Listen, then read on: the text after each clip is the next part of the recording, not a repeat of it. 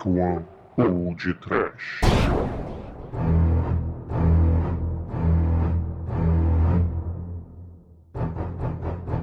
Horror! Medo! Desespero! Sofrimento! Criaturas gigantes! Sim! Sofram! Começa agora mais um podcast. Aqui é o Bruno Guter e ao meu lado está o mergulhador da Dark One Productions, Douglas Freak, que é mais conhecido como Exumador. Sou eu! É, muito bem, caríssimos! Vocês amam filmes picaretas zero orçamento? Eles vão direto pro DVD?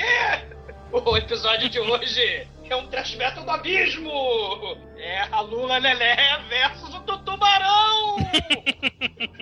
Não é, Tremen? É, Douglas, hoje nós vamos falar sobre a ecologia, sobre os perigos do aquecimento global, inclusive na mais inesperada consequência do aquecimento global: o descongelamento de tubarões jurássicos, lulas gigantes e do Lorenzo Lamas. Não é, Leitão? Pô, é acompanhado de uns cientistas muito brilhantes, Manel, cara. Eles colorem a água, eles jogam coisas no, no tubarão, eles jogam coisas na lula, cara, muito idiotas. E aí, que tal, Pino? Foda-se o meio ambiente. Quando eu falar tira, mata, porra! Hoje começa a segunda temporada do Pod Trash. E para começar bem o ano, falaremos do Mega Shark vs Giant Octopus de 2009. Mas antes do episódio, nós vamos para os e-mails. Como diria o tubarão, não tem mais respeito. A meu é respeito. Well,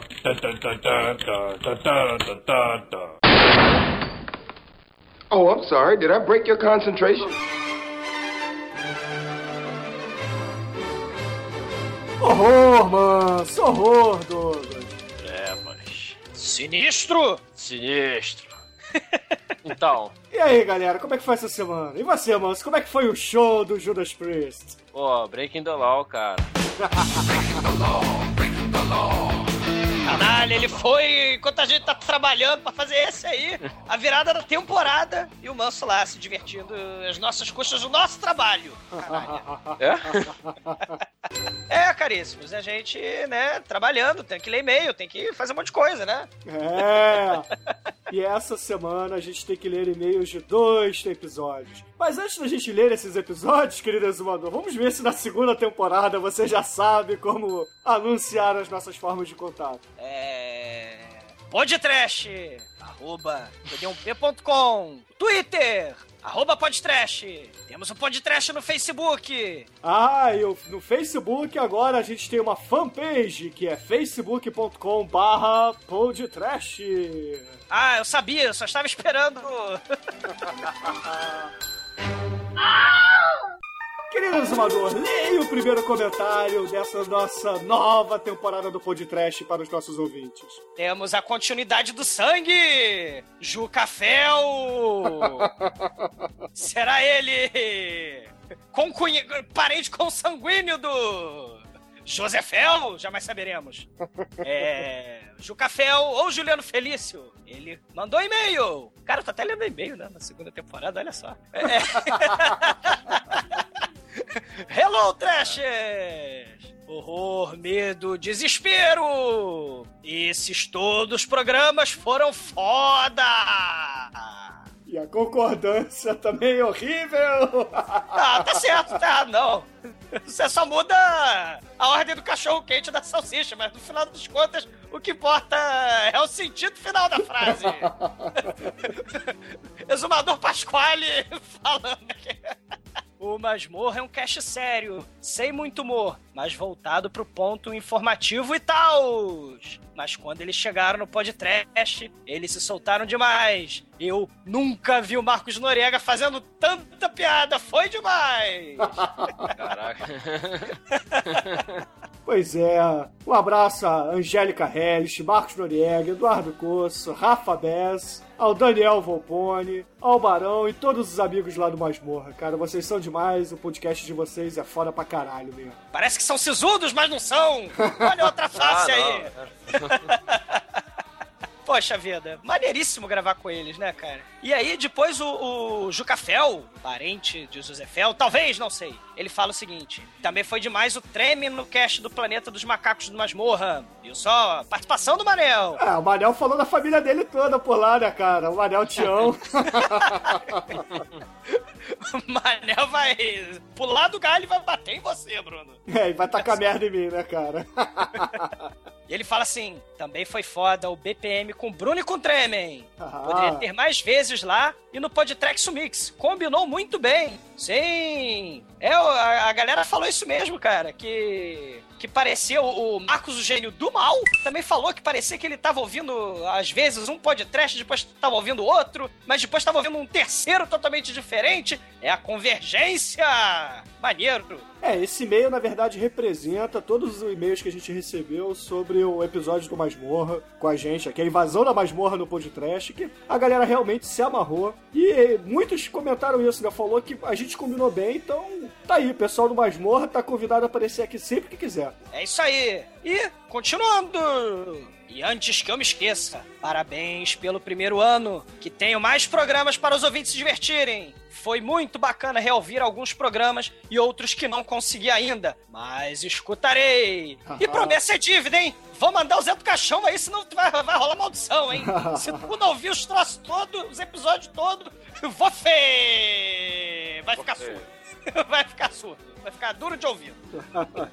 Que nem o. Meu Deus, como é que é o nome dele, Bruno? O Lu Ferrino, porra! Pô, que nem o Luferrino, o duro de ouvido, que por acaso é o Hulk! A gente vai mandar o Hulk te esmagar, se eu não ouvir os podcasts todo. Pô, então pior, né, cara? Ele vai ter que usar a calça roxa rasgada por um ano inteiro. Pode tratar meus ouvintes, ó. Não ouve não, tu ver.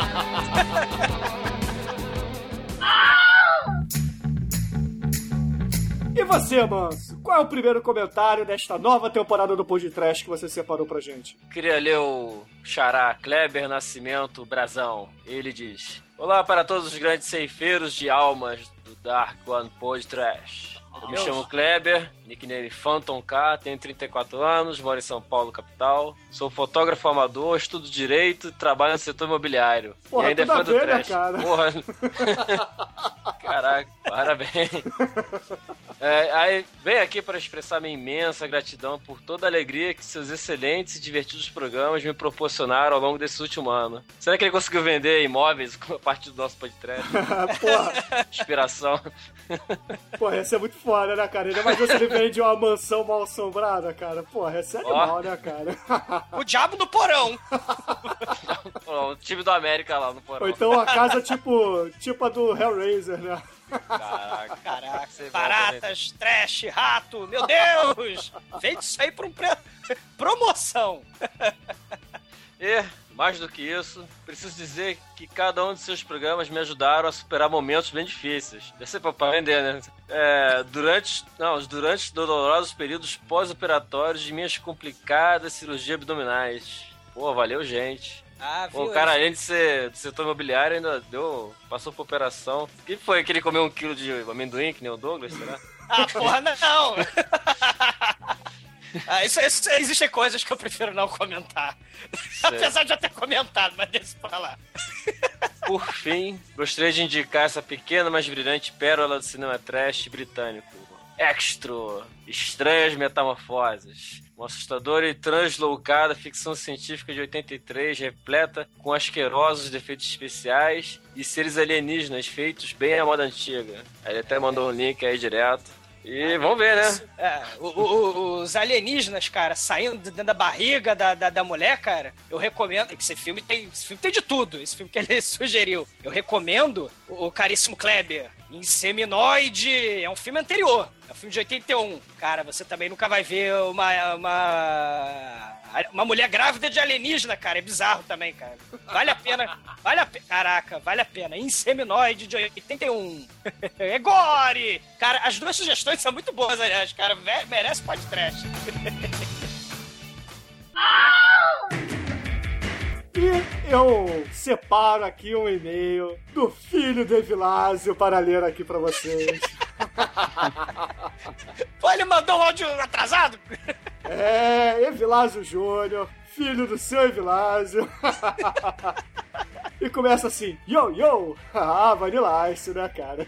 Yo, aqui é o Evilásio Júnior, também conhecido como Kion Kaion, me desculpe se eu pronunciei errado. O mesmo lá da leitura de comentários do episódio 51. Aí ele fala, mesmo atrasado, mando meu áudio desejando parabéns ao Pod Trash. Dei uma editada porque o Bruto não ficou tão bom. Não que a edição tenha sido, oh meu Deus. Horror, medo, desespero, pod trash.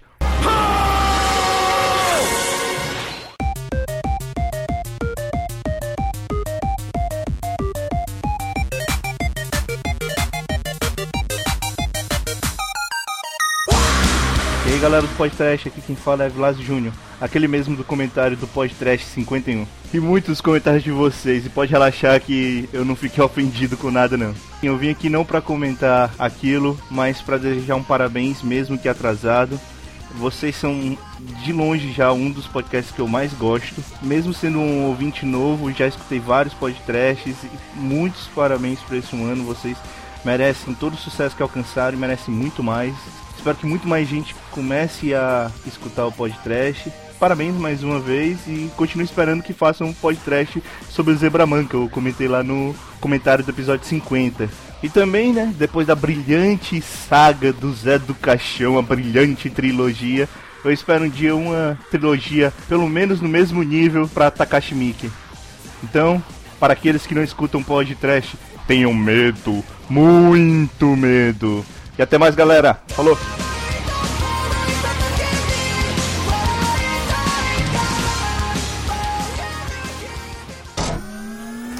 Pô, valeu, Evilásio. Apesar do áudio estar atrasado, o que vale é a intenção. E, porra, manda certo na data certa no ano que vem, né, cara? Porra. Ah, porra, Bruno, não, não- não faz isso, cara. Porra, o, o coleguinha aí, porra, ele é, assim como o pai dele, é a fábrica de, de Evilásio, porque ele é Evilásio Júnior. Ele é a fábrica de podcast, cara. Ele faz os 300 podcasts na podosfera, na... Na, na, na, Na Iosfera. Na ionosfera, na, na internetosfera. Porra, o cara, o cara é máquina. Então ele tem uns 20 tri- a 30 epi- podcasts pra fazer, cara. E, poxa, ele só conseguiu mandar agora, mas, pô, o áudio ficou maneiríssimo. Como vocês ouviram. E, poxa, ba- bacana. Muito bem, Vilásio. É, Velasco, eu tô brincando, obviamente, aqui. Agradeço de coração. É, por mais que tenha mandado atrasado, pô, muito foda, valeu mesmo, obrigado. E, continuando o e-mail dele, ele fala assim: Parabéns, galera. Ótimo podcast este 51. E eu me segurei demais, novamente, para não rir alto no trabalho. Cada vez melhor o podcast e que veio muitos anos mais. Ah, pô, maneiríssimo. E ele sugeriu no áudio dele, em especial Takashi Miike, galera. O que vocês me dizem? Já é. É, a gente já fez o Iso, nosso episódio número 3 da, da primeira temporada. E tá, a gente tá devendo, né? A gente prometeu fazer o It the Killer e não fez na, na primeira temporada, né, galera? Então acho que tá na hora de soltar mais um Takashi Miike, hein? Ah, ele falou pra fazer um, um especial Alá Zé do Caixão com Takashi Miike, cara. Vocês acham que merece? Pô, Ele quer mesmo, mesmo nível do mestre? Ai, Trabalha! como se atreve. Pô, mas Takashi Miike é foda, cara. Takashi Miike é muito foda. Que é cheio de ien no bolso, ele, pô, não tem esse restrição orçamentária que o Zé do Caixão que não faz ele, o, o Mojica ter a criatividade infinita, né? o Takashi Miike, cara, ele tá rico, então não merece especial é isso. Só os pobres. A criatividade só vem com a necessidade. e os pobres experimentam isso como o Mojica. Caramba, manso, muito bem. Filosofia do manso. Ah, cara, o Takashi Miike. Mas, mas cara, vamos fazer sim, cara. É, é, Vamos fazer um filme do Takashi Miike. então vamos fazer o seguinte: Oi, Vilásio, quando a gente for gravar o It the Killer, você tá convidado a gravar com a gente. Isso aí. É. Isso aí. Só não pode atrasar na gravação, tá?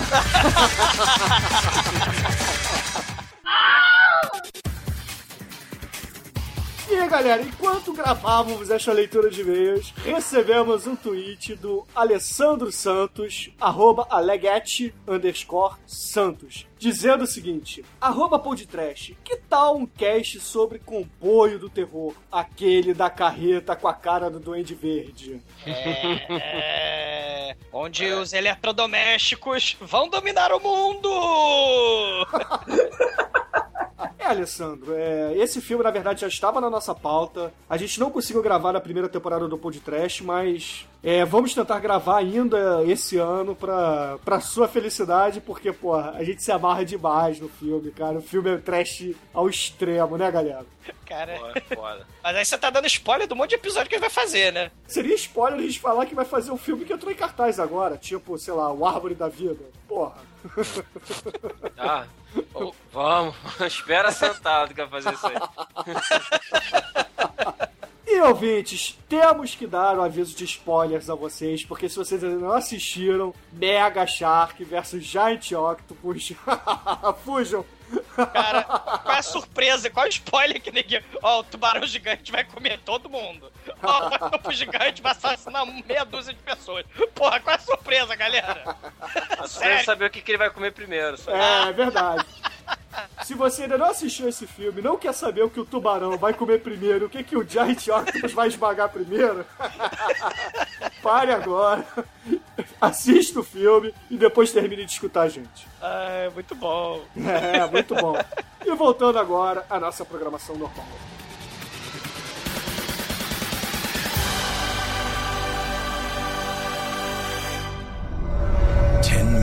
Years ago, they were frozen in combat. Appears that this flesh didn't come from anything mechanical. This moon's organic. You name one thing in that ocean that caused damage. There's something big out there. Now they're loose. Gorilla in Manila. We'll get them to kill each other.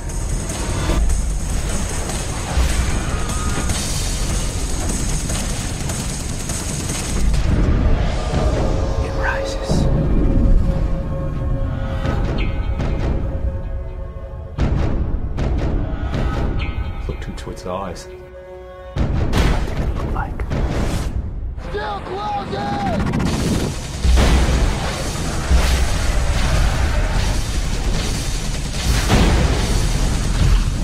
Lorenzo Lamas, Deborah Gibson, we're dealing with a menace.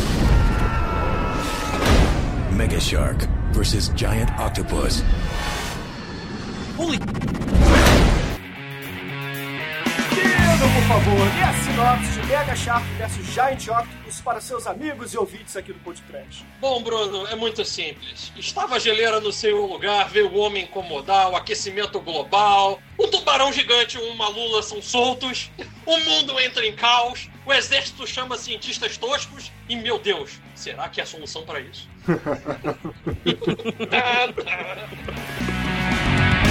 Mega Shark versus Giant Octopus.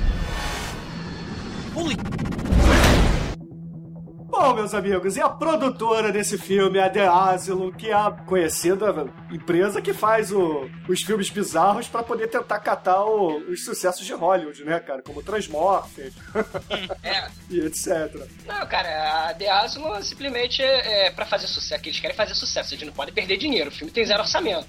Então todos os filmes da The Asylum vão começar com Mega.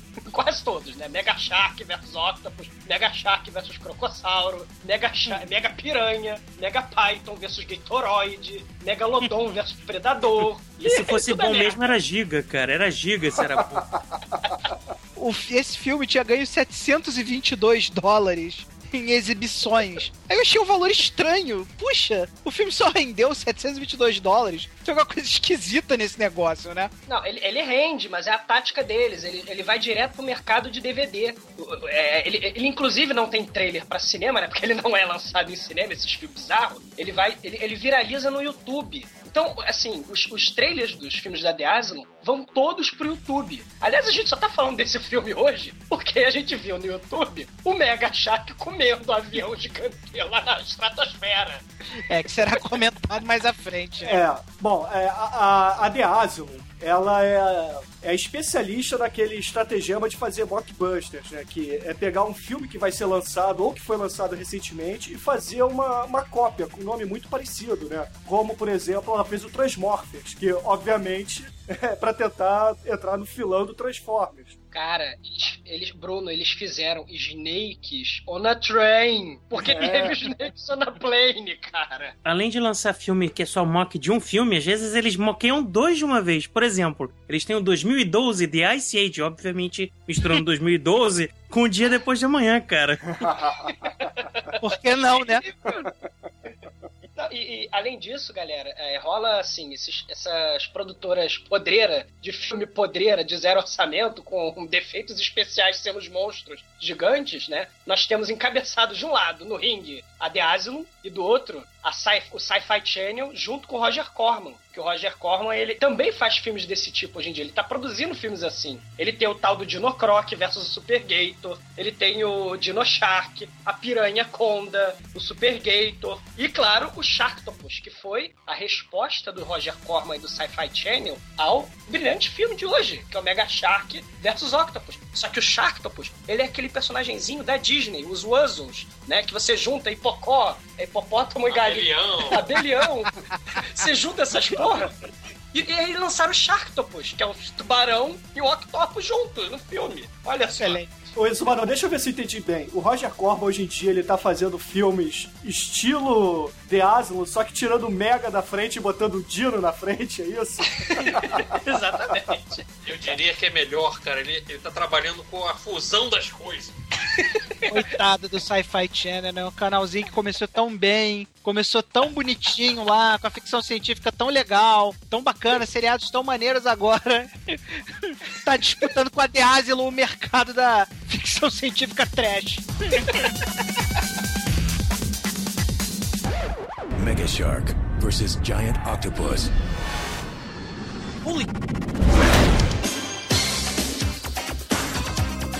Então, e quem a The Asylum escolheu pra dirigir essa grande obra do home video? Dirigir e escrever, né? É, eu não digo do cinema, porque é Eu vou home video. Quem foi? Quem é o brilhante diretor barra escritor dessa produção Vindo diretamente de Braddock, o supercomando, lá vem ele, Jack Paris, né? Jack, Jack, Jack. E Jack Paris é, porra, caralho. Quem é esse cara? Quem é esse cara? É um diretor medíocre que dirigiu 12 filmes, cujos quais eu consegui fazer a proeza de não assistir nenhum deles. A única coisa que eu assisti dele foi um episódio do Hércules e um episódio da Xena, o episódio do Hércules que ele dirigiu e o episódio da Xena que ele escreveu. E tem um filme dele aqui que eu marquei como no meu save para assistir, que é o 666, The Child, que deve ser algum mockbuster do, do Profecia. Sim, claro. Agora, assim, temos o diretor fantástico para esse filme fantástico. Precisamos dos astros magníficos para esse filme fantástico. O elenco desse filme é, é- é tão bom quanto o diretor, né, cara? Cara, o elenco desse filme tava congelado, que nem o tubarão e, e o, e o polvo gigante. Direto do túnel do tempo. Finalmente eu tenho medo do aquecimento global, cara. O aquecimento global descongelou o Lorenzo Lamas, cara. Coisa horrível. Ele podia ter ficado lá, congelado. Cara, o Lorenzo Lamas, é, a coisa mais importante que ele fez na carreira dele foi a vinhetinha do Inamp quando você baixava o Inamp, cara. Cara, sabe o que eu acho impressionante no Lorenzo Lamas, cara? É que ele tem 76 trabalhos como autor e nenhum deles é relevante, cara. Ele- Pior ator do mundo, pior ator do mundo. Cara, tudo bem, pra não dizer que ele não tem nenhum trabalho revelante, bem no início da carreira dele lá, ele fez Grise, que o Bruno falou que gosta muito. E é Lorenzo Lamas, tava ele lá. Trabalhou em, sei lá, Barco do Amor, Califórnia Fever. Foram séries que fizeram um certo sucesso, assim, né? Aí a partir daí, ele só faz coisa. Que eu não digo nem trash, porque não tem nada assim que possa ser classificado como cult nem nada. Ele só faz coisa ruim mesmo, cara. É só lixo na carreira do cara. Ele tem o caçador de kickboxers, cara. Eu imagino o Leandro Lamas com um, um chapéu estranho de safari, com espingarda de caça-elefante correndo atrás de lutadores de kickbox, cara. Bruno, não fica triste não, cara. Quando a memória de alguma coisa é muito ruim, a gente tende a esquecer. É, mas vamos resgatar, cara. Vamos resgatar Lorenzo Lamas, porque ele fez Body Rocks, um filme de break, do- direto dos anos 80, Lorenzo Lamas dançando break. Ah, infelizmente o nosso especialista em breakdance não está presente pra comentar esse filme, né, cara? É verdade. E, por falar em anos 80, Temos também a caríssima, queridíssima Deb Gibson, né, cara? Bruno, por favor. Electric Youth! Quem é essa mulher, cara? Não conheço ela, não. Cara, ela é a, a, a musa inspiradora da Britney Spears, cara. É, imagina, porque a, a Debbie Gibson é aquela patricinha que resolveu cantar, sabe? Com, com anos, sei lá, com 16 aninhos, né? E a Britney Spears também começou a cantar, sei lá, com 16 aninhos, né, cara? E Please Give Me Baby One More Time, puta que pariu, né? cara, e nesse filme, Debbie Gibson é a loura gostosa com papel de cientista. Cara, ela é a loura gostosa, genérica, cientista, piloto de submarino, amante de minoria étnica. Peraí, de cientista ela só tem o jaleco, cara. Não, porra, ela sabe misturar líquidos coloridos, cara. Caraca, é, faz cara de inteligente aí, esse loura burra. Põe o jaleco e faz cara de inteligente, cara. Nem pra tacar um óculos nela, né, cara? Ela, hum, tô pensando, calma. Câmeras me filmem que eu tô pensando, porra. Pensei. Caralho. Ah, cara, e ela fundou, né? A carreira dela fundou nos anos 90, fundou nos anos 2000, e aí ela continua no fundo, porque ela é pilota de submarino, que vai perturbar, incomodar o Mega Shark e o, e o povo gigante, né, cara? Que horror.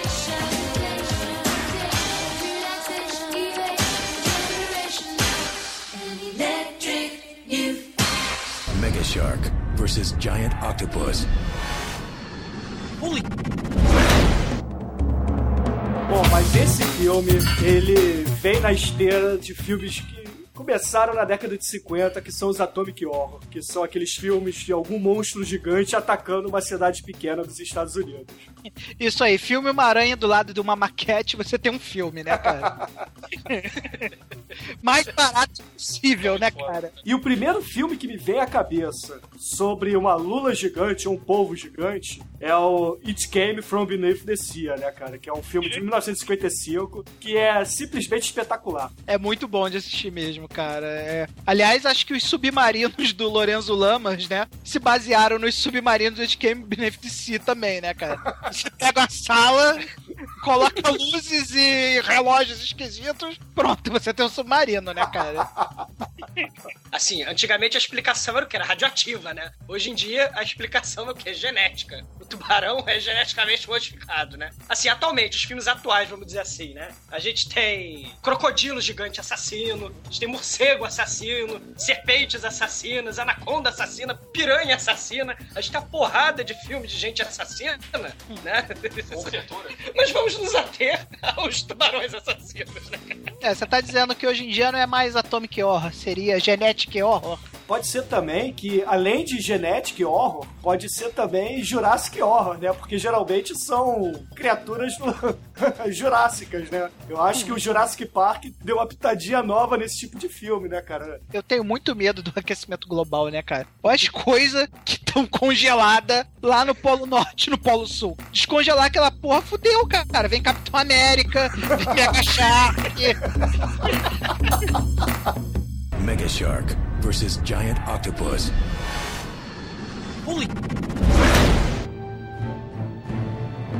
Temos uh, os filmes de Godzilla também, né, cara? Que é Godzilla vs King Kong, Godzilla vs o Exército do Japão, Godzilla É, o. King Kong já brigou com todo mundo, né, cara? E o Godzilla também, né? Dá pra fazer até um Battle Trash de criaturas horrendas lutando contra si, né, cara? Eu, pessoalmente, voto no, no Godzilla. Ele É muito foda. ele é mais poderoso. Mas nós temos que lembrar que o americano, né? Aquele que carrega a bandeira americana é o King Kong. Isso pode dar um ponto pra ele. Afinal, ele tem Hollywood ao seu lado. É verdade. Sabe o que, que isso me lembra? Esse tipo de filme que tem o Godzilla gigante, King Kong gigante brigando? Me lembra aquele jogo de Neo Geo dos anos 90, que você jogava com um monstro, você escolhia um monstro gigante e o outro, o seu oponente escolhia um outro monstro gigante e vocês iam lutando em cima de uma, uma cidade e o cenário ia destruindo. Vocês lembram desse jogo? Lembra, cara? E o, um dos. Uma das escolhas lá de monstro gigante era o. Era o Ultraman ou Spectraman ou qualquer tokusatsu desses malucos aí. Era muito maneiro esse jogo, cara. Muito maneiro mesmo. Tem o It Came From Hollywood, que é um, um jogo de monstros em que tem monstros em geral de filme trash, e entre eles até a Fifty Foot Woman. É, o Douglas não citou o filme que eu tinha certeza que ele ia citar e que se o Demesh estivesse aqui, ele certamente falaria, né? Que é o Shark Attack Megalodon 3, né? É, é, Esse filme, inclusive, é muito mais interessante que o Mega Shark, é porque esse aí foi viralizado no YouTube, cara, por causa da, da cena que será comentada adiante, cara. Mas o Mega Shark é. é- é- é- é- caralho, é, é bizarro, cara. Tem muitas cenas bizarras, efeito especial mal feito como esse. Só que o que, que acontece? No, tem, tem a frase. A, a- a frase mais brilhante do filme. Que o, o protagonista chega pra mocinha do filme e fala: Estou cansado, mas eu estou on fire. Vamos pra tua, deixa eu te levar pra casa e let me eat your pussy, cara. Cara, é a frase mais. Que finesse. Mais direto impossível, né, cara? Vamos ao assunto, né? Confiram, porque vale a pena. Mas apesar do Megalodon ser grande, ele não era nada comparado ao nosso querido Mega Shark, né, cara? Cara, esse Mega Shark é foda, cara. Ele, ele é invencível. É, só pra finalizar essa parte de, de. Já que estamos falando de filmes de tubarões, né? Lembrar do Tubarão 4, né? Que tem o mais vingativo tubarão de todos os tempos. Que quer comer apenas a família do Roy Scheider. É que nem o Jason, cara. ele vai matar quem sacaneou ele, que fez bullying com ele, cara. É o tubarão agindo contra o bullying, cara. Ele, ele tem um objetivo de vida, né, cara? É, pois é. Esse filme, esse filme é a prova de que tubarões podem ser extremamente vingativos, né, cara? Não, e- e- Nunca sacaneie um tubarão. Não, cara, mas é. A gente precisa comentar também que, de, além de filmes de tubarão, a gente tem os desenhos de tubarão, né, cara? Com tu tubarão, que era o Scooby-Doo genérico, né, cara? É, se o Tubarão 4 era o tubarão mais vingativo, o tu- tubarão disparado era o tubarão mais chato, né, cara? Bom, vocês falaram de filme de tubarão. Agora, filme de, de octopus, cara. Eu já falei, porra. Você não falou daquele em que o sujeito é o monstro, em que ele tá vestido com a fantasia do Jaspion de, de, de polvo gigante, que é o Octaman. Cara, vejam isso depois. Octaman, vamos queimar o monstro com a roupa de borracha de tubarão, cara. Isso é muito foda. Mega Shark versus Giant Octopus.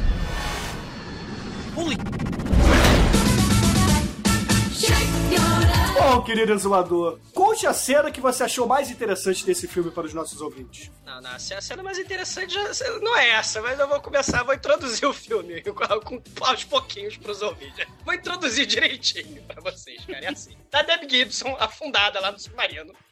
Aí ela tá maravilhada, ela tá pilotando lá o, o submarino dela. E aí ela começa, oh, gente, semana Discovery embaixo do mar. Aí ela tá no Alasca, ela tá lá no Alasca. Aí ela começa a ver no submarino do Alasca corais, recifes, peixes tropicais, tubarões martelo. Ela começa a toda a sorte de vida marinha do oceano no Alasca. Cara, acho que é mais radical, é Polo Norte, sei lá, algo assim, porque eles estão observando o degelo dos icebergs, algo assim, então a porra é bem mais lá pra cima, é lá no, no, no fiofó do planeta lá, cara. É só ler a legenda se você não sabe onde eles estavam filmando, que eles toda hora botam. É, aí tem é, geleira genérica, fria pra caralho. Aí ela tá lá com, com o seu submarino lá embaixo e tem um helicóptero lá em cima fazendo teste com sonar ou com algo que, que o valha. E de repente tem um problema, né? Todo filme assim é. é, Vamos dizer. Ruim? Douglas, eu não colocaria ruim. Eu colocaria com roteiro duvidoso. Ah, isso. Se você tem uma parede de gelo com duas criaturas pré-históricas congeladas por sei lá quantos milhares de anos, você não vai mexer nela, mas aí eles vão lá. E aí o helicóptero joga uma bomba lá de cima pra fazer um teste sônico. E a Debbie Gibson tá cantando no submarino e de repente a bomba explode e o, e o- e o helicóptero começa a sofrer o, o cara, o cara inexplicavelmente o roteiro duvidoso, como disse o Manel. Não explica, mas ele resolve empicar o helicóptero na direção da geleira. E aí ele explode. Cara, o problema dessa cena inicial é que acontece tanta coisa ao mesmo tempo, fica difícil você definir o que que tá acontecendo. Porque ao mesmo tempo você tinha Debbie Gibson extasiada com o, o canto das baleias de Bart lá no- nas profundezas, o helicóptero militar lá em cima que quer jogar um, um sonar especializado, a geleira derretendo, dois fósseis com prefixo mega trancados no gelo, tudo isso ocorre ao mesmo tempo tudão junto agora, misturado, e aí você fica totalmente perdido na porra é cena, essa? né? Eles não eram fósseis, eles eram criaturas em suspensão. Ah, eles estavam em animação suspensa. Exatamente. Se eles fossem fósseis, eles estariam mais pra Dracolite ou algo que o valha. Não, tudo bem, tudo bem. Cara, Mas- eles eram. Eles estavam lá no iceberg com o Capitão América tava congelado, né, cara? Eu não sei por que, que não tem Capitão América nesse filme, pô. Seria um filme mais legal, né, cara? Capitão América versus Mega Shark versus Giant Octopus, né, cara? Para os ouvintes, eu tenho uma dúvida. O que o Capitão América faria? Ele ia chamar o príncipe submarino, cara. Ou então o Aquaman, o Aquaman ia fazer. Tá vendo? Vocês ficam sacaneando o Aquaman? Olha aí o Aquaman agora. Agora tem o Mega Shark e o que- e o Mega Povo. Quem vai encarar agora?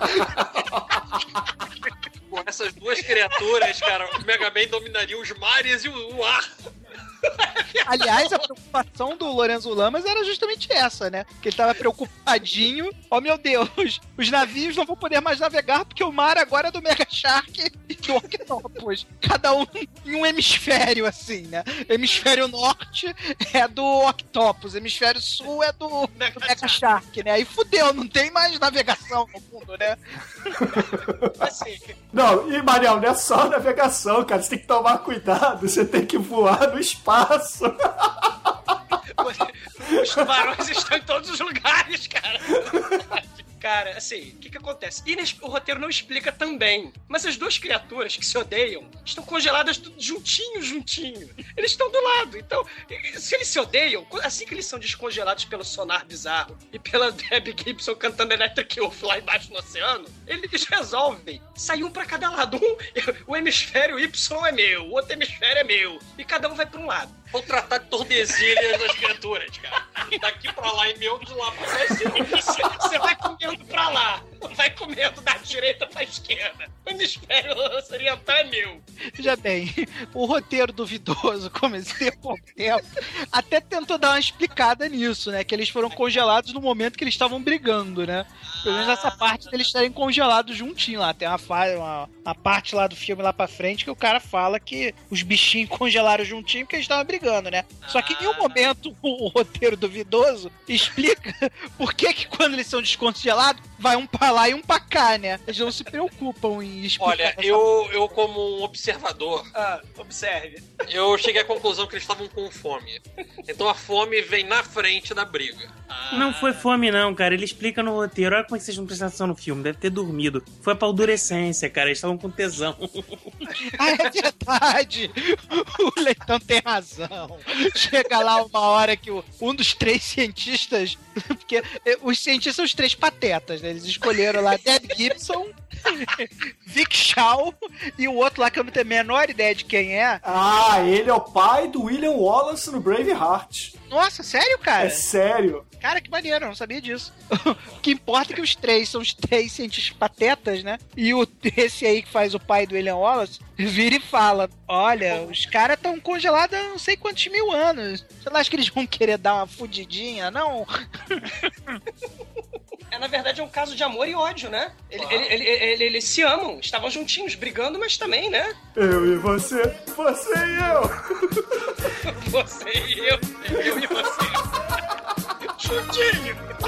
Vai, Timaya! Mega Shark versus Giant Octopus.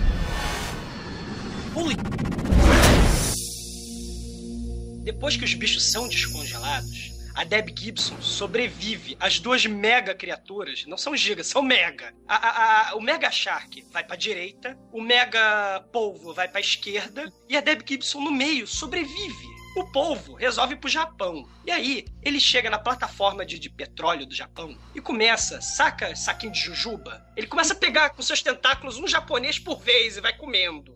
Um japonês por vez. Sadicamente. Oba! Essa aqui só tem. Aqui só tem jujubas amarelas. Só tem uma jujuba. Já descobrimos a preferência de guloseimas do Eu e o Giant Octopus têm o mesmo gosto pra jujuba. Eu também prefiro as amarelas. Ó, e, e japonês genérico fala inglês, hein? Eles falam inglês genérico entre os japoneses genéricos, né? E o tubarão, ele vai para os Estados Unidos. E ele come as baleiazinhas que a Debbie Gibson estava estudando, né? Inclusive, uma de, um dos cadáveres de baleia vai parar na praia. E aí, cara, vamos explodir a baleia na praia, né? Tem a baleia na praia. Nada melhor que explodir, cara. Aí eles até cobrem a baleia, né? Pra, pra fazer isso no dia seguinte. Vocês lembram desse negócio? Cara, esse eu acho que é um dos vídeos mais inacreditáveis do mundo. Tem assim, os 10 mais, que é aquela série, os vídeos mais inacreditáveis do mundo, né? Aí esse vídeo são as 10 maiores idiotices que as pessoas já fizeram, né? Em primeiro lugar tava explodir a baleia, né? O que que consistia explodir a baleia? Imagina que tem uma cidade lá, costeira, no- nos Estados Unidos, que a baleia encalhou na praia. Aí as pessoas que moravam na cidadezinha não sabiam o que fazer com a baleia, né? Tipo, pegar um guindaste e jogar a baleia fora. Não. Tivemos a ideia muito melhor. Vamos enfiar, atochar dinamite no cu da baleia, né? Até, até a baleia ficar recheada de dinamite. E vamos explodir a baleia. E vamos resolver o problema, né? O problema é que você explodir baleia tem alguns efeitos colaterais, né? Como, por exemplo, pedaços de baleia de 10 quilos voando pela cidade, destruindo carro, destruindo janela. Tipo, a praia inteira fica manchada com o sangue da baleia. Aí parece que ficou, foi mais de 1 milhão e 200 mil dólares de prejuízo com pedaços gigantescos de baleia voando e destruindo automóveis, casinhas, coisas do gênero, né? Que Grande prova- ideia, galera. O que, o que prova que americano é o quê? Tacânio estúpido, idiota. Ó o preconceito. Não é preconceito não, cara. Você vai explodir a baleia na... Cara, o americano médio realmente é uma coisa muito triste, né, cara? Não, Homer Simpson, né? Explodir a baleia virou episódio do Homer Simpson, cara. Cara, explodir a baleia tá no, tá no top 10, cara. Não, mas eles vão explodir a baleia, só que a Debbie Gibson antes, ela dá sneak, ela invade. A, Pra, pra tirar o dente. Pra, pra tirar o dente. Ela vai lá, passa pelo negão genérico, que tava lá de guarda-costa, e rouba o dentinho. Bom. É, depois disso tudo, né? Dá assim um corte, né? Acontece algumas coisas. Mas aí a minha cena é quando está um aviãozinho voando, né? Tá todo mundo assim voando, avião. Você vê claramente que o avião é uma maquete mal feita, assim, horrorosa. Voando numa velocidade absurda para um, avi- para um avião de cruzeiro, assim. Tipo, a cena é muito mal feita, muito mal feita. Aí tem umas nuvens, assim, né? O avião tá, assim, no nível das nuvens, né? E como ele está no meio das nuvens, né? Tá lá uma tempestade, aí tem um raiozinho. A pessoa tá com medo da turbulência, né? Poxa, é, nossa querida aeromoça, tá turbulento o voo, né? Aqui na nível das nuvens. É, tá meio turbulento. Senta aí e, e prende o seu cinto de segurança. Aí ele, ai, mas o avião não vai cair, não, né? Eu e ela, a gente, tem a gente vai casar amanhã, amanhã é o dia do meu casamento. Ela fala assim, não, fica tranquilo, não sei o quê. Ah, então tá bom, vou ficar tranquilo. Aí ele se senta, pega o cinto de segurança. Quando ele vai guardar o cinto de segurança na sua cintura, ele resolve dar uma olhadinha pela janela. E aí, holy shit! Oh my god! Tem um tubarão na estratosfera e vai me comer! Meu Deus! Nosso querido Mega Shark, ele resolve dar um pulinho na estratosfera pra comer o avião, cara. Cara, a cena é muito trash. O avião fica pequenininho na boca do Mega Shark, cara. Parece que ele pulou pra pegar um passarinho, manja.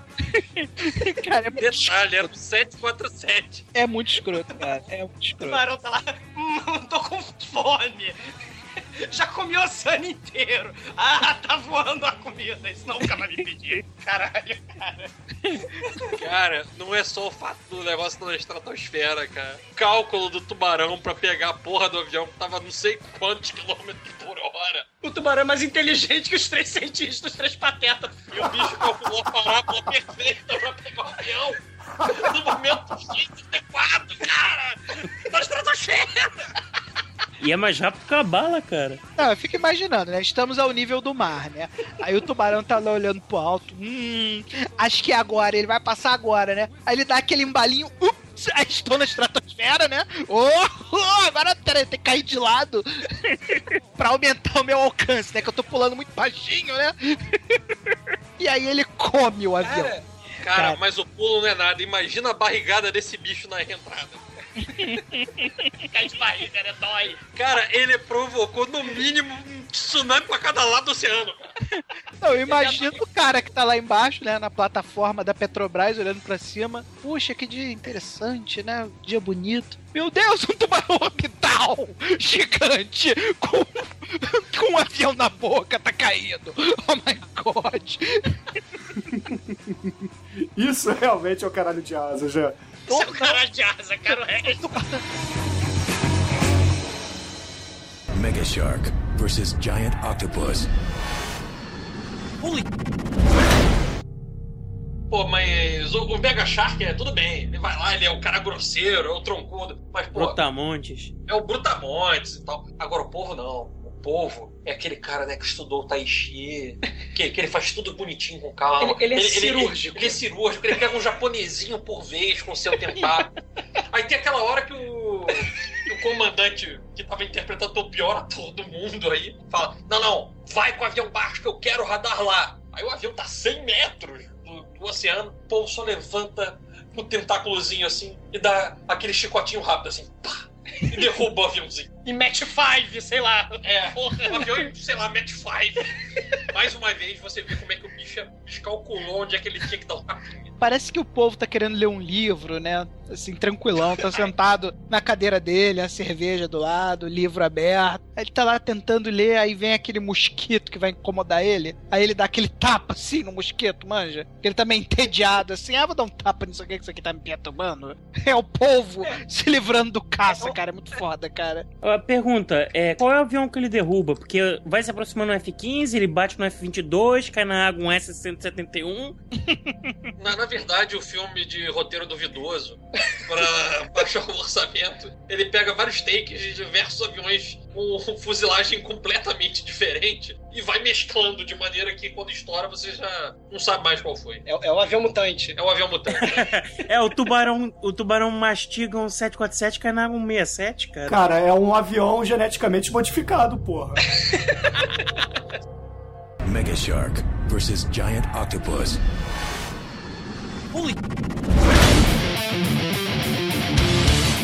Estão falando de um ataque específico, né? A minha cena favorita é nem só uma cena, assim, é qua- quase como uma geração de cenas. Assim, o, tu- o tubarão e o polvo, cara, eles são tão imbatíveis, eles são tão poderosos, que a frota naval americana não tem a menor chance. Vem assim, o tubarão nadando na direção de um cruzador e o capitão fala: atire, atira, não mira não, atira logo. Aí dá aquele efeito especial bem ruizinho, atira e imediatamente ele declara, né? O tubarão morreu. Mas na verdade ele não morreu, tá? Ele só sumiu porque ele afunda na água.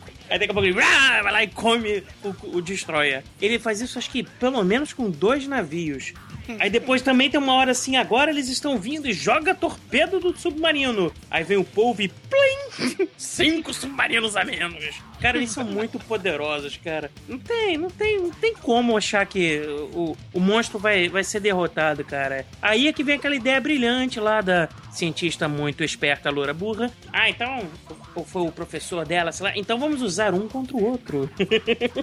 Não, mas tem. O que eu quero comentar aí é que ele, como é um filme de baixo orçamento, eles ficam reaproveitando as cenas, né, cara? Então a barbatana do tubarão ela- ele caminha. Eles usam essa cena da barbatana do tubarão umas três vezes, cara. Não, e tem aquilo também, né? Como, mais uma vez, além do, do roteiro duvidoso, tem uma produção, assim, diria. Primorosa.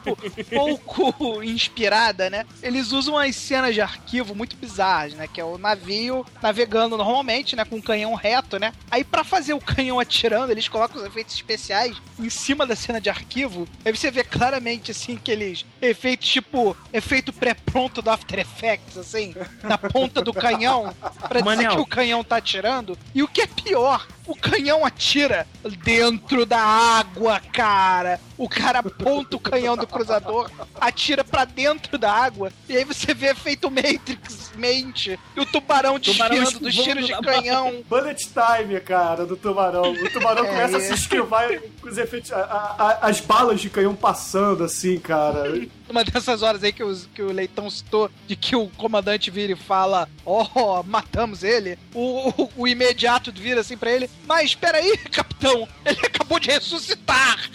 Aí eu falei: Caralho, agora fudeu, né? Porque o bicho é grande, forte, mas ressuscita. Porra, não tem a chance, né? Outra coisa terrível do, do tiroteio é que tu vê claramente que o tubarão tá vindo pegar o navio de lado, mas o navio só atira de frente. E a velocidade que os canhões atiram, cara, aquilo ali não é um canhão, cara. Aquilo ali é um machine cannon. metralhadora. Porra, era. Cara, não tem muito tempo de recarga o negócio, cara. Caralho, muito... Enquanto isso, Deb Gibson faz cara de, de inteligente. Hum, eu vou cara mexer vidro colorido. Hum, é um tubarão. Hum, é um dente. Hum, é um feromônio. Pô, a Debbie Gibson saiu dos clipes da VH1 e foi fazer experimentos com, com o japonês e com, com o pai do William Wallace, né, cara? Que eles ficam experimentando líquidos coloridos até chegar no uso das tartarugas ninja, né, cara? Cara, a ideia é fazer o feromônio pra atrair o tubarão. Do dente! Vamos tirar do dente do tubarão gigante o feromônio do, do tubarão pra atrair o tubarão? A grande pergunta é: o que, que eles tiraram de onde pra fazer o feromônio do, do, do polvo gigante, né? Ah, não, calma. Isso o roteiro muito pouco confiável também não explica. Tem uma hora lá que o japonês reclama: o meu governo tinha isso o tempo todo e não me falaram. É. Caralho, cara. Então por que. E, e, tipo, pega a porra do feromônio, e eles não estão sabendo que bicho que é, né? O, o tubarão tá não sei aonde, o outro tá, eles adivinham. Eles usam os poderes de divinação pra poder saber onde é que tá o bicho, né? Vamos Conhecimento arcano. E a ideia do. A ideia do. O japonês. Vamos botar os monstros gigantes em dois lugares muito legais. Um na Baía de Tóquio, a cidade mais populosa do mundo, e outro na Baía de São Francisco, que também tem uma galerinha lá, né? Vamos levar os monstros gigantes, assassinos, que pulam, pegam aviões e ressuscitam pra dentro da Baía de São Francisco? Não, boa ideia fazer isso, cara. É claro, eles não estavam causando destruição suficiente fora. Mega Shark versus Giant Octopus. Não, e logo após a, a descoberta do nosso querido japonês e da Deb Gibson e do pai do William Wallace de atrair os bichos tá, com feromônio, o tubarão ele fica excitadão, né, cara? Ele, porra, caralho, eu preciso comer alguém, né? Mas comer no sentido bíblico, né? Aí ele fica quicando, né, cara? Porque, porra, tubarão não tem bracinho pra poder fazer o creu, né?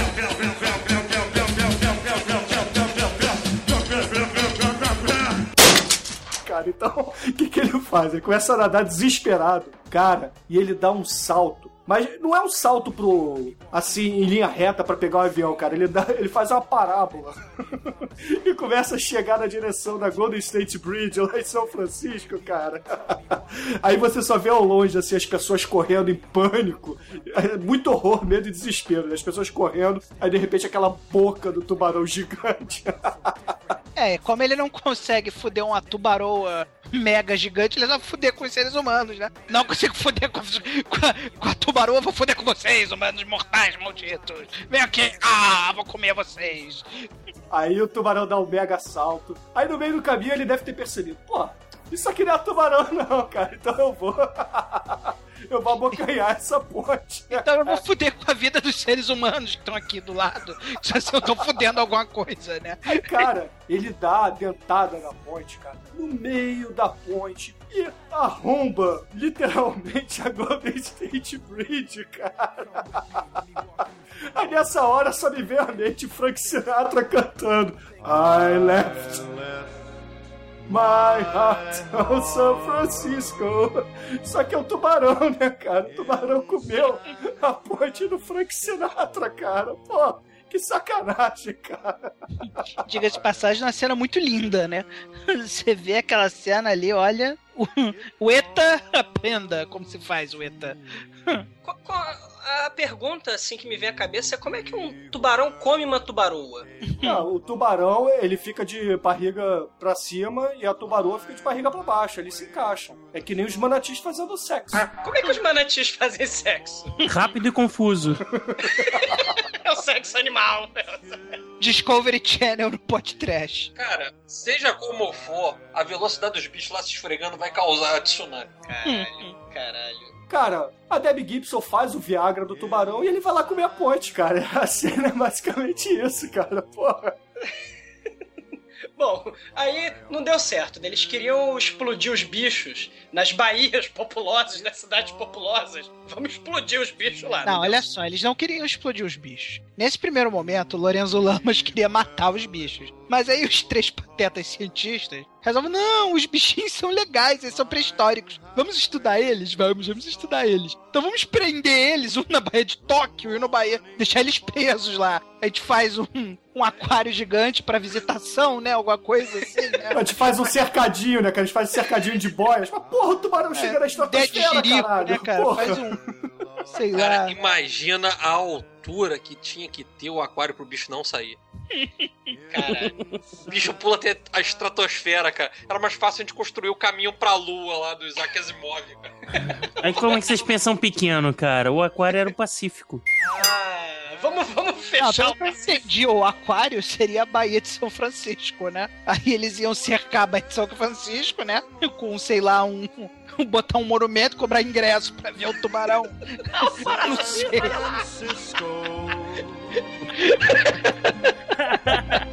Your golden sun will shine for me.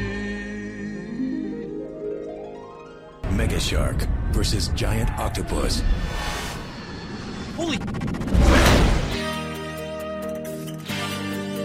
Eu fico imaginando agora por que, que só existiam dois bichos desses na pré-história. Porque imagina se tivesse mais bichos desse, cara. Porra, não ia ter dinossauro, Eles cara. vazaram pelo canto do mundo na época em que a Terra era chata. Ah, é. Ah. Não tem outra explicação. Aham. Cara, sério. Vamos partir do princípio que, que esses bichos são reais. Foram reais. Eles foram, Megalodon Odon. Assim, já que estamos viajando, né? Dizendo que os megalodons, como esse do filme, existiram, né? Eu discordar um pouco da sua opinião. o sistema, o equilíbrio do sistema ecológico é um equilíbrio suave, né? Se você tem vários predadores gigantes em um mesmo lugar, a tendência é que esses predadores não consigam se alimentar e a tendência deles é a população deles diminuir naturalmente, né? Como um Mega Shark ocupa todo o ecossistema do Tratado de Tordesilhas pra lá e como o, o povo ocupa todo o ecossistema do Tratado de Tordesilhas pra lá, o seu tamanho limitou a sua existência pela comida que tem disponível pra eles, né? Creio eu. Não, isso aí.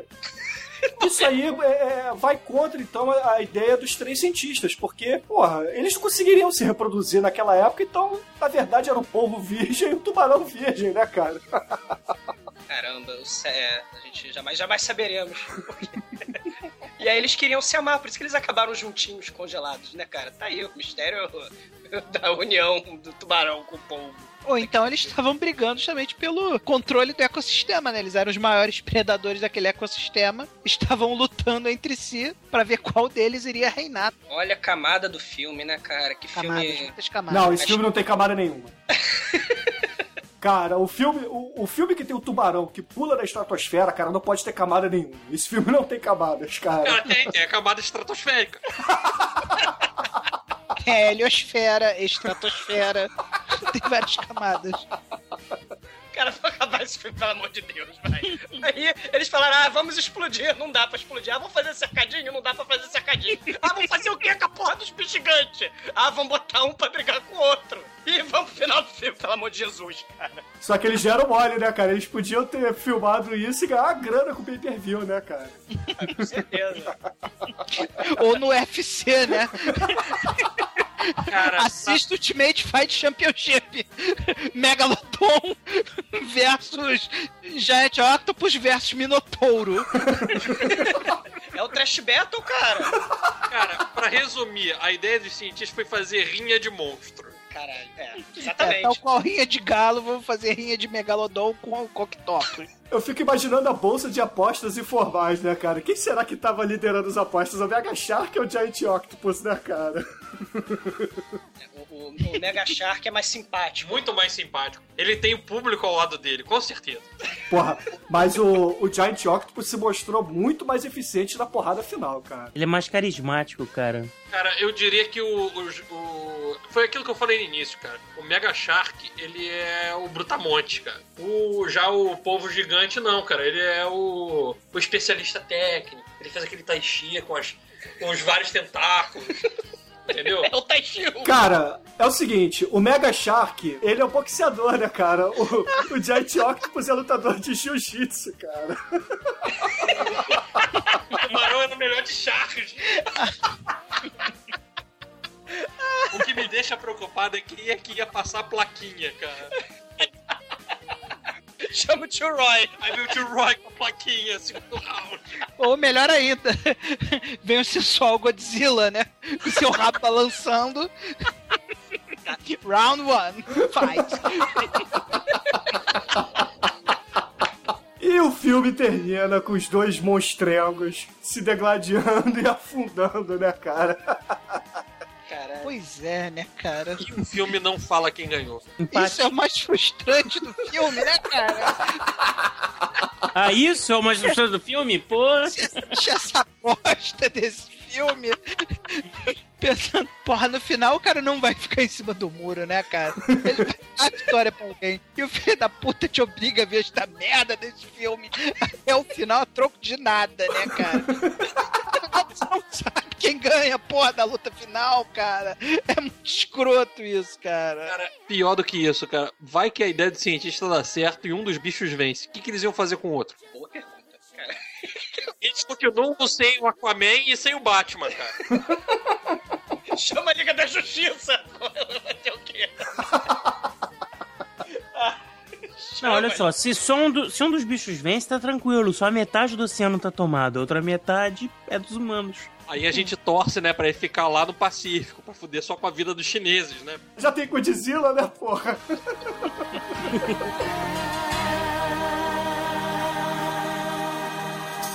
Mega Shark versus Giant Octopus. Holy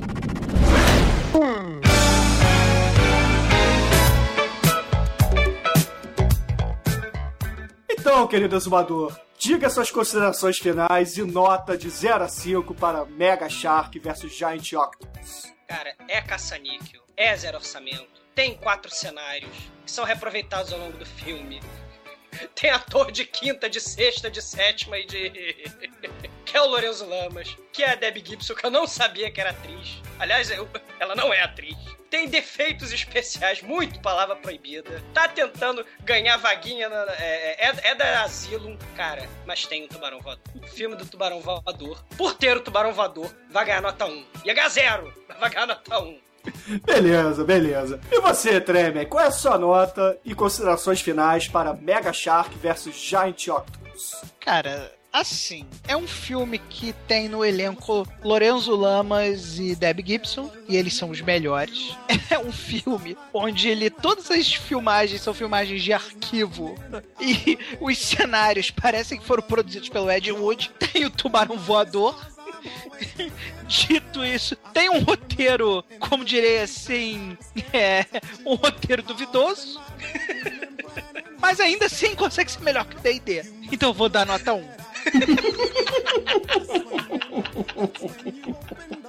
Beleza. E você, Leitão, quais são suas considerações finais e nota para Mega Shark versus Giant Octopus? Pô, cara, olha só, queridos ouvintes, apesar de a gente ter parado muito tempo pra falar do filme, ele é muito pior do que a gente levou você a crer, cara. Eu vou ter que dar zero, cara. Esse filme vai ser a minha estreia no zero, é zero.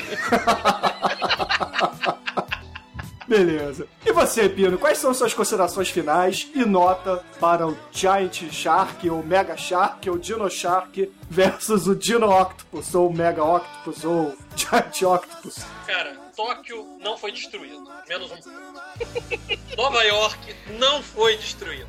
Menos um ponto. A cientista gostosa, genérica, piloto de submarino, teve a ideia depois de fuder com um japonês de pau miúdo sobre feromone. Menos um ponto. Preconceito. Então, é preconceito contra as louras burras, os japoneses ou as pessoas de pinto pequeno? Contra Mega Shark, rapaz. Contra Mega Ah, Shark. então beleza, então tá. Vou tirar um ponto, porque o filme não mostrou todo o potencial do, da Lula gigante. Eles focaram muito no Mega Shark. Cara, a ideia que dá é que o, o Mega Shark é o samurai e o polvo é o ninja, porque ele não aparece. Caralho. Só, só vai, só vai a patinha dele fazendo as coisas assim. Eu daria zero, mas se eu desse zero, tá falando que esse filme é tão ruim quanto D&D, e não é. Então ele vai ganhar um. E esse filme não explode a baleia, porra. Não mostra a Se baleia. explodisse a baleia, eu dava dois. Beleza, beleza. E a minha nota pra esse filme é uma nota 3. Caralho. Por quê? Qual- Justifica. Você chegou no 3, cara, explica. Justifique. Cara, o tubarão vai pra estratosfera comer o avião. Um ponto. Tem a Debbie Gibson. Dois pontos. E, cara, porra, tem o Giant Octopus também, cara. Porra. Três pontos. Ele ganharia quatro se tivesse faíscas caindo do teto, mas não tem, Teve, então. Frodo. Tem faíscas caindo do teto, cara. Na hora do submarino, tem. Vai dar quatro. Então é quatro. Não, não, Brino, Pino, de- não tem não, não tem isso. Depois os, os ouvintes vão reclamar que tinha faísca no teto. Deixa eu, eu não tô certo. Caralho. Então, como minha nota foi 4 pro filme, a média final desse episódio ficou em 1,4. Filmão, hein? Nem assim, né, cara? Eu, eu- não admito isso, cara. Quatro desse filme. E pra encerrar esse programa, queridos amigos, que música que a gente pode colocar como inspiração para esse filme? Inspiração não. Vamos levantar o nível desse filme. Se vocês permitirem, eu tenho sugestão. Então diga essa sugestão, querido Zumador. Em homenagem ao Tubarão Voador, vamos encerrar com Arrigo Barnabé e seus tubarões voadores. Aê! Então, beleza, ouvintes, fiquem com Arrigo Barnabé e seus tubarões voadores. E se você for casar amanhã e for pegar um avião, tenha medo. É, tenha muito medo. E evite também a Golden State Bridge. E até a semana que vem, gente.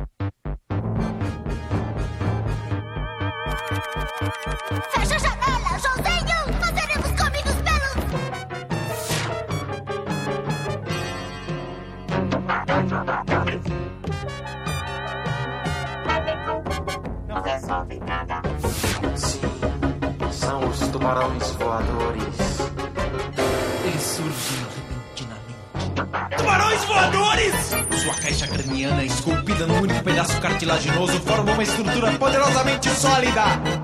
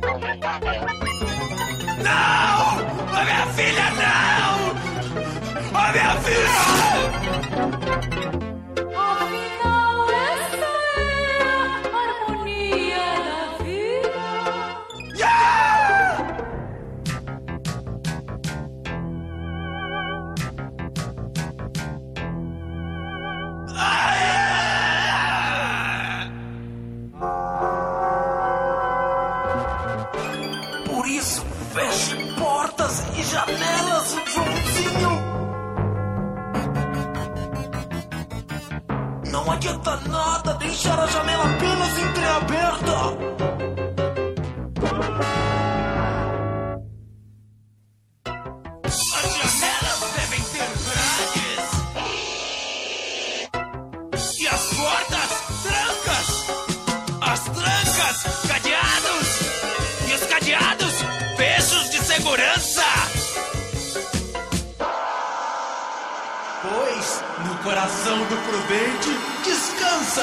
Sabedoria.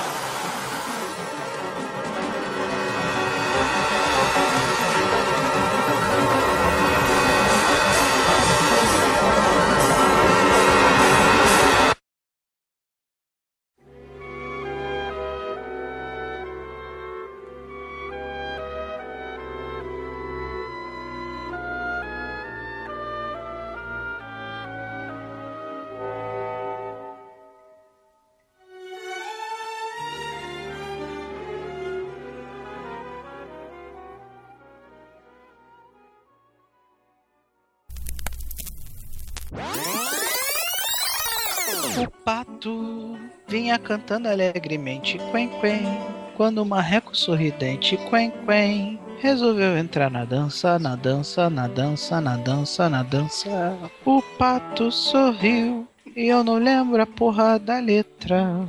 E o leitão resolveu ver o áudio dele às 11 horas da noite. E essa porra não vai ser gravada. E eu tenho que trabalhar amanhã. Caralho, o leitão também não dá nenhuma informação. Eu fico aqui olhando a pauta e ela não anda, não.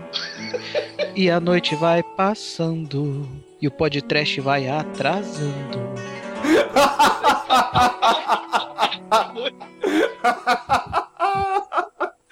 Ai, caralho, cara. Cadê o leitão?